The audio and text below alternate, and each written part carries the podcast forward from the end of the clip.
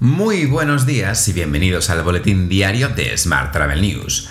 Es lunes 20 de septiembre, Día Mundial de la Libertad de Expresión, y esta es nuestra edición número 780. Hoy comentamos las últimas novedades sobre la situación en la isla de La Palma y el alivio de restricciones para los turistas británicos. Pero antes, unas palabras de nuestro patrocinador, Melia Pro, que quiere hacer que el mundo vuelva a girar. Si eres agente de viajes, Melia Pro te ofrece condiciones exclusivas tanto para ti como para tu cliente. Hasta un 30% de descuento y hasta 10.000 puntos Melia Rewards para tu cliente.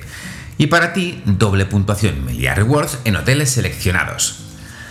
Ya sabes que puedes seguir nuestro podcast en Spotify, iVoox, Apple y Google Podcast y como cada día en radioviajera.com. Y ahora sí, comenzamos.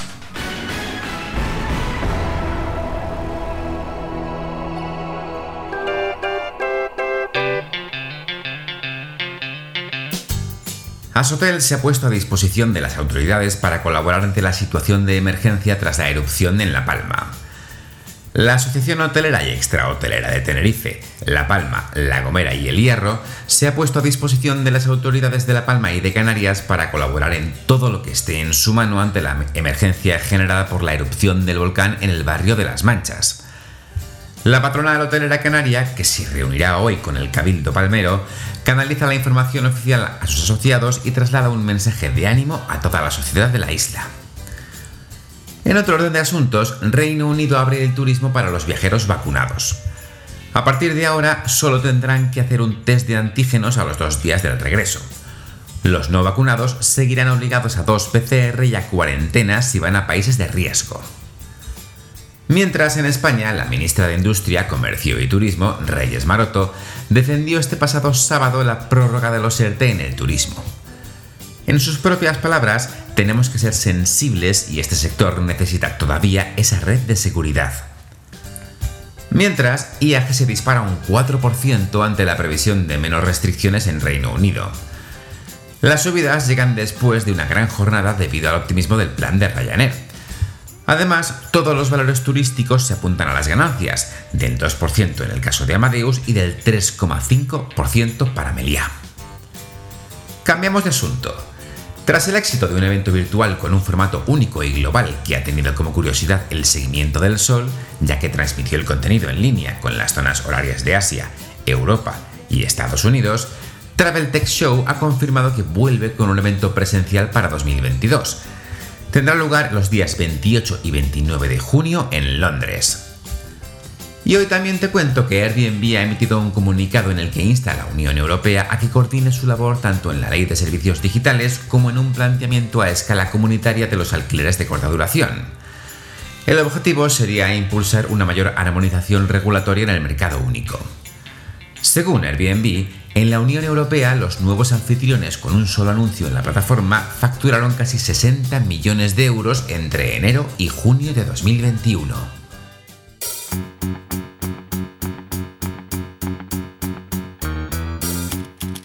Vamos con la información sobre agencias. Avasa Travel Group celebra su 40 aniversario. Concretamente, el grupo reunió a más de 200 personas del sector de la distribución y los viajes para festejar así sus 40 años de historia. Mientras, Aboris recibe casi 80 millones de euros como segundo desembolso de los 320 millones de la SEPI. Este segundo desembolso se realiza tras verificar el cumplimiento por parte de Aboris de las obligaciones impuestas en la concesión del apoyo financiero público temporal. Por su parte, la Unión Madrileña de Agencias de Viajes y la Asociación Empresarial Madrileña de Agencias de Viajes han reclamado al Ayuntamiento de la capital una línea urgente de colaboración institucional para poner en marcha un plan de apoyo a este sector. En un comunicado conjunto, ambas entidades creen que la actuación del Ejecutivo presidido por Almeida, lejos de ayudar con acciones de apoyo efectivas, ningunea a las agencias e incluso toma decisiones contrarias a los intereses legítimos.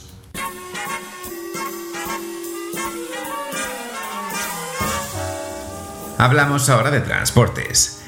AENA invierte 1,6 millones en simuladores de conducción en 13 aeropuertos. El objetivo es formar al personal aeroportuario y evaluar sus capacidades en materia de circulación en el campo de vuelo. El primer simulador ha sido implantado ya en el aeropuerto Alicante Elche Miguel Hernández y se llevará a otros 12 aeropuertos de la red en lo que resta de año y en 2022. Más asuntos. Asotel urge a AENA a incluir en el próximo DORA 2022-2026 una inversión que recoja realmente el inicio de obras en Tenerife Sur. Para su presidente, Jorge Marichal, no es de recibo que en apenas 10 días se cierre la planificación para los próximos cuatro años y tan solo se recoja una partida de 3,5 millones para redactar un proyecto que no sabemos siquiera si es el que necesita la isla. Más temas. El tren entre Madrid y Barcelona ya supera el tráfico anterior al COVID gracias a la entrada del low cost. La línea de tren de alta velocidad entre Madrid y Barcelona transportó en agosto más de 300.000 viajeros, lo que supone un incremento del 16,5% respecto al mismo mes de hace dos años. Y hoy también te cuento que el nuevo crucero más grande del mundo saldrá desde Barcelona. El Wonder of the Seas, destinado en principio a la zona de Asia-Pacífico, operará en el verano de 2022 desde el puerto español. Este nuevo rey del mar tendrá 362 metros de eslora y 64 de manga, 18 cubiertas y casi 3.000 camarotes para alojar hasta 7.000 huéspedes.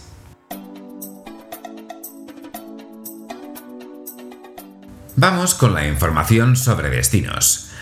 Cataluña presenta este lunes el Congreso Mundial de Turismo Deportivo. Concretamente, se celebrará en Lloret de Mar los próximos 25 y 26 de noviembre. Y Turisme Comunidad Valenciana amplía el programa Hospitality Tourism para la asistencia a turistas que se contagien por COVID-19 durante sus vacaciones. Este programa cuenta con la colaboración de Osbeck y se puso en marcha el día 15 de julio.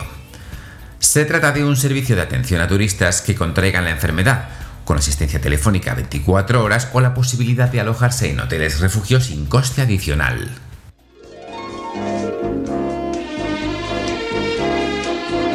Hotel.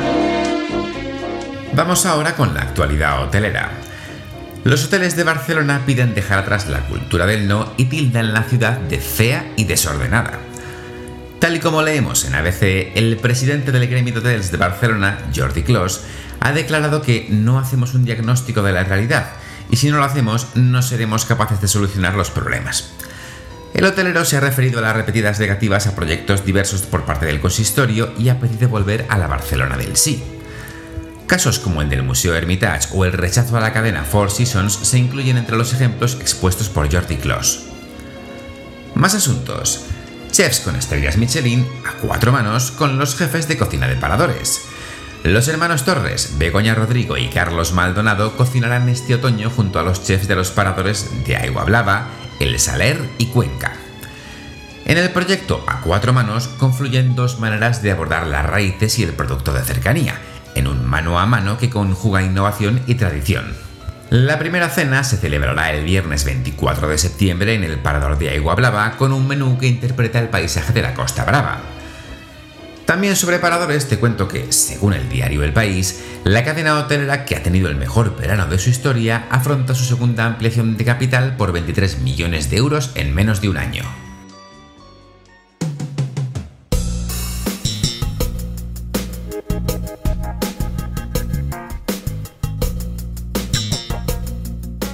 Por último, te cuento que kiwi.com ha analizado la relación entre los signos del zodíaco y los viajes. Todo apunta a que los Capricornio gastan menos en reservas, algo que se espera de ellos por su naturaleza práctica y orientada al dinero, mientras que los Sagitario, con su generosidad, son los que más gastan. Los datos de kiwi.com reflejan que los Aries y los Cáncer parecen comprar el seguro de viajes más que otros signos del zodíaco. No es de extrañar que los auténticos amantes de la comida de los zodíacos, los Tauro, sean los que compren más comidas a bordo, al contrario que los Capricornio. Este último prefiere traer un tupper y disfrutar de su propia comida mientras ahorra dinero en la compra a bordo. Te dejo con este estudio de impacto. Muchas gracias por seguir nuestro podcast y por dejarnos tus valoraciones y comentarios en iBox y en Apple Podcast. Tienes más información, como siempre, en smarttravel.news. ¡Feliz semana!